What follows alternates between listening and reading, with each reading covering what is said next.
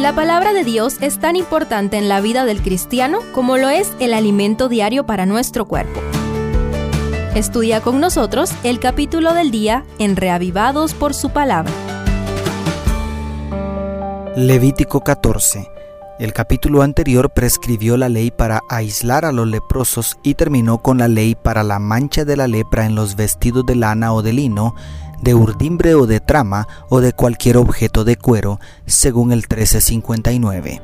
El capítulo de hoy legisla sobre la purificación para aceptar de nuevo a las personas que se curaban de la terrible enfermedad y también termina con la ley de la lepra en las casas. Acompáñame a estudiar. Primero, una restauración en dos fases. Así como la confirmación de la lepra era todo un proceso, también la restauración del leproso que superaba la enfermedad era un proceso en dos fases.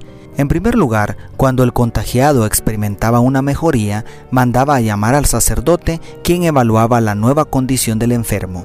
Si confirmaba la sanidad, entonces el sacerdote mandaba a traer dos aves limpias, cedro e hisopo, para realizar la primera fase del ritual de purificación, donde se declaraba limpio al leproso y se le permitía entrar al campamento, más adelante a la ciudad pero aún no podía volver a su casa ni presentarse al santuario por siete días, según los versos 1 al 8.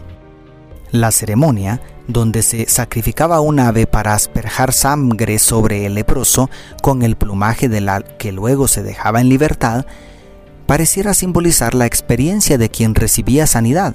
Primero estaba condenado a muerte por causa de la enfermedad y luego pasaba a ser libre. Antes de entrar al campamento debía rasurarse todo el cabello y los vellos visibles, bañarse y cambiarse de ropa. Es asombrosa la sabiduría divina al permitir siete días para confirmar la completa sanidad del leproso antes de poner en riesgo la salud de la comunidad. También es asombrosa la gracia de Dios, porque lo necesario para el primer ritual de purificación evidentemente era provisto por el santuario. En segundo lugar, al octavo día, el ex leproso volvía a rasurarse completamente, bañarse y lavar sus ropas antes de presentarse a la puerta del tabernáculo con dos corderos y una cordera para ofrecer sacrificio por la culpa, sacrificio por el pecado y holocausto con sus ofrendas de cereales y aceite antes de reunirse con su familia, tenía el privilegio de reencontrarse con Dios en un ritual muy peculiar que incluía una consagración parecida al ungimiento de los sacerdotes, como vemos en los versos 9 al 32.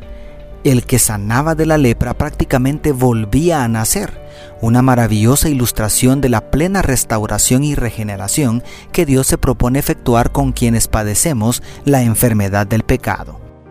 Segundo, intrigantes cuestiones. Estamos muy lejos en el tiempo, cultura y circunstancias para comprender plenamente el significado de todo este ritual. Sin embargo, a todos quizá nos intrigan las preguntas, ¿por qué un sacrificio por la culpa? ¿Por qué un sacrificio por el pecado? Los antiguos pensaban que la enfermedad, especialmente la lepra, era un castigo divino por algún pecado específico, pero no existe una relación directa entre cada enfermedad y cada pecado. No obstante, nos inquieta la pregunta, ¿qué tan responsables somos de nuestra salud?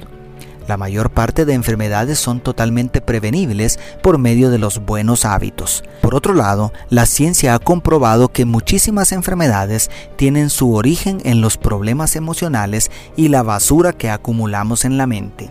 Y, por si fuera poco, cuando irresponsablemente atentamos contra nuestra salud, privamos a nuestro Creador y a nuestro prójimo del servicio que podríamos brindar con buena salud. Obviamente, esto no significa que nunca enfermaremos ni moriremos si nos cuidamos a la perfección. Simplemente indica nuestra responsabilidad. ¿Existe algún mal hábito en tu vida del cual debas arrepentirte para recibir una plena restauración de tu salud? Y tercero, compasión por el enfermo.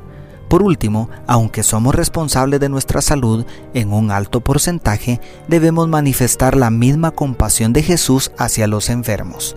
Una persona destrozada física y emocionalmente por la enfermedad, lo que menos necesita es que alguien le diga, por tu culpa estás enfermo.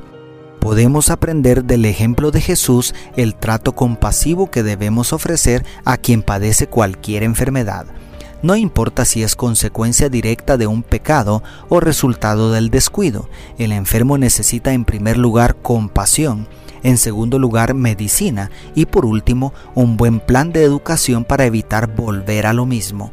Así nos trata Dios en Cristo, así tenemos obligación de tratarnos entre nosotros. Dios te bendiga, tu pastor y amigo Selvin Sosa.